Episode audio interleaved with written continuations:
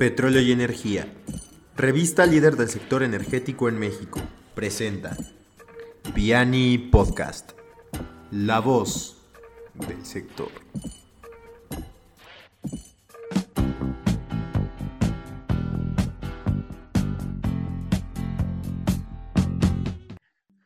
¿Qué tal, estimados escuchas aquí en nuestros canales de SoundCloud y Spotify? Este es un episodio más de Piani Podcast. Y hoy tenemos un tema este, diferente.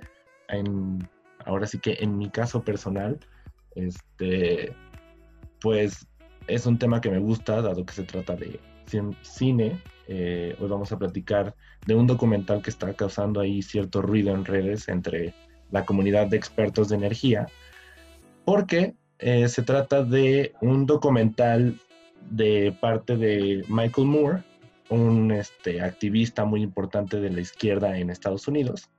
De hecho, tiene un Oscar al mejor documental, que me parece ganó en 2001, pero pues es una persona eh, controversial en cuanto a sus opiniones. Entonces, en esta ocasión presenta por medio de otro director, cuyo nombre ahorita les confirmo, este, pero es un documental en el cual habla de las energías renovables en, Estados Unidos, un poco el panorama, y desmiente qué tan limpias son. Em, entonces, en ese caso, pues pasamos con la alineación oficial. Yo soy Raúl Cedeño, servidor. Daniel Ferráez. Y Eric Velasco. Pues vamos a arrancarnos con las impresiones de este documental. ¿Qué les pareció? ¿Tendencioso? Eh, ¿Es otro punto de vista? Está muy cargado a, eh, ahora sí que un poco a hacer al diablo ahí con las energías renovables, es contra los empresarios. ¿Qué opinan? El director se llama Jeff Gibbs, nada más para que... Sí, exacto, gracias. Jeff Gibbs, para que tengan ahí el dato. Y yo, creo que es, es este, digo, yo, yo creo que en cualquier eh, representación de algo, sea un documental o una película, o que sea, siempre hay como un este como un filtro de opinión que los directores desde el punto de vista de los directores o de los productores que hacen que no sea tan imparcial ¿no? entonces Chances sí tiene este como este tono como muy pesimista pero yo creo que pintan muy bien el, o sea, sin embargo, de eso creo que sí pintan muy bien el problema y creo que todo lo que sucede ahí son problemas que tenemos que, que, lograr resolver, ¿no? O sea, sí, es real lo que pasa en el documental y sí es una realidad lo que demuestran ahí. Y un poco para que entienda la gente es, o sea, como que pintan a todas las, todas las energías alternativas, a final de cuentas eh, dependen de, de energías fósiles y entonces eso hace que el efecto no sea tan bueno como se cree, ¿no? Exacto, sí, o sea, aquí eh, desglosando un poco el, documental, pues en primera instancia, pues todos los beneficios, ¿no? El documental se llama El planeta de los humanos, lo pueden encontrar en YouTube, está tanto en español como en inglés, y justo se desglosa como en eh, en varios momentos. El primero, pues entender a la energía renovable como un, recurso de, sobre todo para bajar emisiones en, en, sentido estricto. Pero después el desglose lo lleva a justamente cómo las emisiones este, no, no son tanto de la producción de la energía, sino de la producción para los para la infraestructura que produce esa energía, entre comillas, limpia. Y que ahí es donde este, ocurre el mayor problema. Como mencionabas, pues es obviamente cómo funcionan todos los aparatos para crear las turbinas, las plantas, etcétera, que son pues combustibles fósiles y también recursos, este, de, sobre todo de, la minería, ¿no? Esto ya lo habíamos visto antes, ¿no? Exacto, exactamente, que lo, que lo ahí lo interesante y llamativo es que es justo de los temas que hemos abordado aquí, que el tema del limpio es en la ejecución de la energía, pero obviamente toda la cadena... No en su producción. sigue estando permeada por combustibles fósiles y recursos de, la misma índole, ¿no? Ahora yo, yo creo que quizás se, digo, claramente tiene patrocinadores ocultos ahí, como todo documental, este, pero también al, al final del día se vuelve un poco como ese tema, como siempre lo hemos dicho, o sea, empresas contra sociedad, ¿no? Que al final es un poco el, meollo del documental, como eh, estar un poco en contra del empresario, ¿no? O sea, ¿por qué tiene que ser el tema de capital? Y que también lo hemos platicado en el espacio, ¿no? O sea, la convivencia entre generar ganancias y generar un entorno mejor. En este sentido, el documental sí puede ser, en mi opinión, pues un poco amarillista. Tú sabes que yo creo que no, ¿eh? yo, yo creo que sí tienen un punto y en especial, o sea, hay una frase en el, documental que dicen que pensar en un crecimiento económico, económico infinito en un país, digo, en un planeta con recursos finitos, es suicidio. Y yo creo que es 100% real. No hay forma que el crecimiento económico sea infinito y los empresarios actúan como sea, como si fuera. Y yo creo que en cualquier empresario de nivel mundial por mucho su, primera este, prioridad es el profit, o sea, la ganancia. Y la verdad lo demás es completamente secundario. Y también lo dicen en el documental, dicen, las energías alternativas no están, no están hechas para salvar el planeta, sino para salvar el modelo económico que tenemos. Y eso es súper real. por ejemplo, algo que mm, a mí me, o sea, me gustó como esta parte fue que, llevó la, narrativa un poco a mostrarnos como lo que todo el mundo ve, como de lo, aquí fue como de lo general a lo particular, o sea, de todo lo que el mundo ve, de todo lo bueno, que son las, las energías limpias y alternativas, y después va mostrando realmente pues cuál es su, su proceso, ¿no? Y algo que de lo que supe, o sea, porque después de ver el, documental, pues me piqué un poquito y vi que la distribuidora del documental lo, o sea, lo está retirando de muchos canales de YouTube porque tiene, supuestamente está lleno de errores.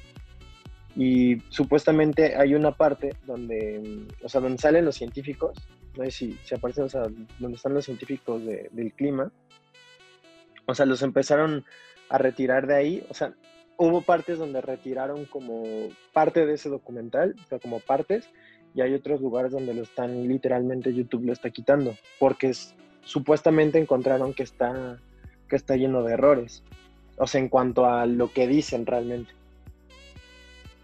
Pues sí, ahí digo, más que errores, yo creo que es cuestión de enfoques, porque también es, es o sea, aquí la perspectiva de, se llama Jeff, ¿verdad? El director. Sí. Es que me confundo con Jeffrey. con, como está ahorita lo de Jeffrey Epstein en, Netflix, no sé por qué lo asocio con eso, pero no, nada que ver.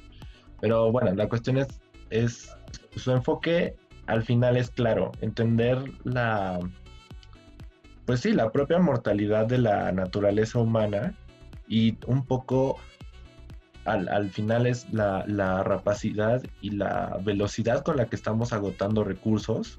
Este es, también otro de los, de los meollos que tiene el enfoque del documental. Entonces, en esa línea, pues obviamente, este, y vuelvo al, al tema que era, pues más que errores, yo creo que es justamente la perspectiva. O sea, cada quien tiene pues sus hipótesis, sus teorías, sus estudios y sus cifras y pues cada quien obviamente bajo el método científico pues va a obtener ciertos resultados y cuando juntas a, una sola línea editorial de personas para probar un, enfoque, pues obviamente eh, llega a eso, ¿no?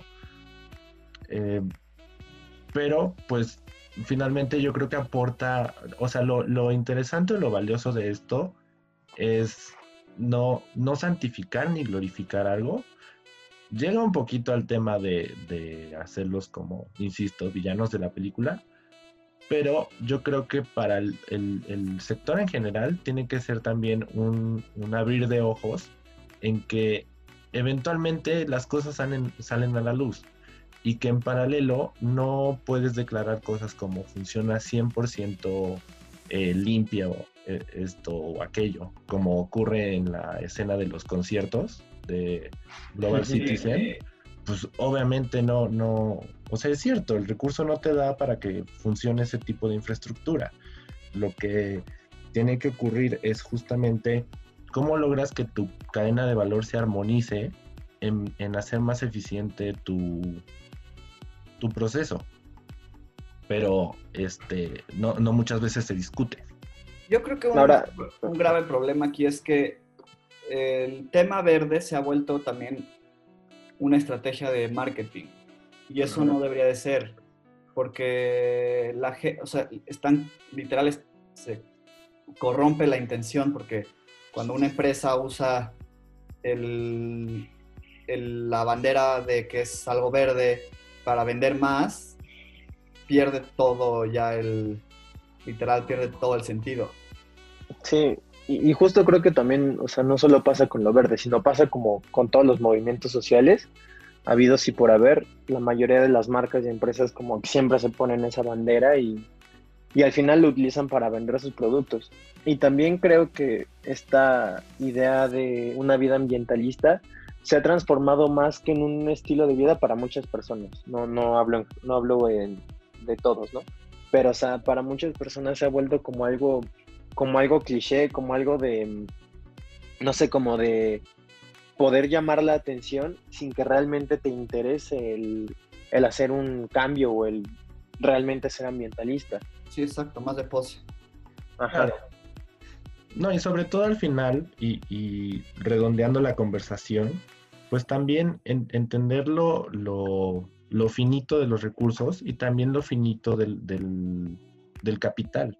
O sea, como, dice, como decía este, Daniel al principio, o sea, los, empresarios obviamente actúan como, pues ahora sí que no hay límite al capital que puedes ganar, o sea, este, tenemos un Jeff Bezos que prácticamente ya es trillonario, o sea, son cifras que casi casi que se están inventando porque la proporción no, no alcanza a medir su riqueza.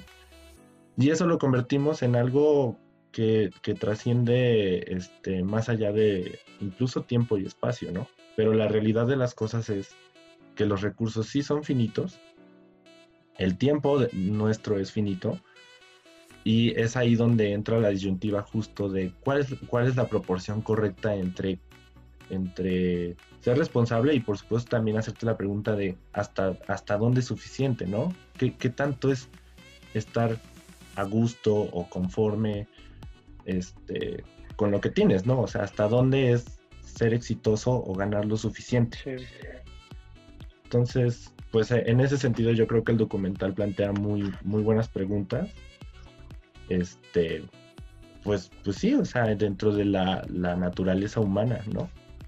Yo, yo creo que, o sea, también dentro del documental, o sea, realmente no le responde tal cual con palabras, y es algo de aplaudir para, o sea, para lo que cuenta, porque dentro de la misma narrativa y de las mismas imágenes y algunas como conexiones que hay en la misma historia que nos quieren contar, vuelven a decir y vuelven a brindar este mensaje de, de que lo verde y las energías y las energías fósiles este, tienen que convivir en un solo en un solo mundo y tienen que prácticamente darse la mano para que pueda haber un, un, balance justamente. O sea, digo, no lo dicen como tal así siempre, pero sí sí es lo que explica realmente como, como un trasfondo un poquito más allá.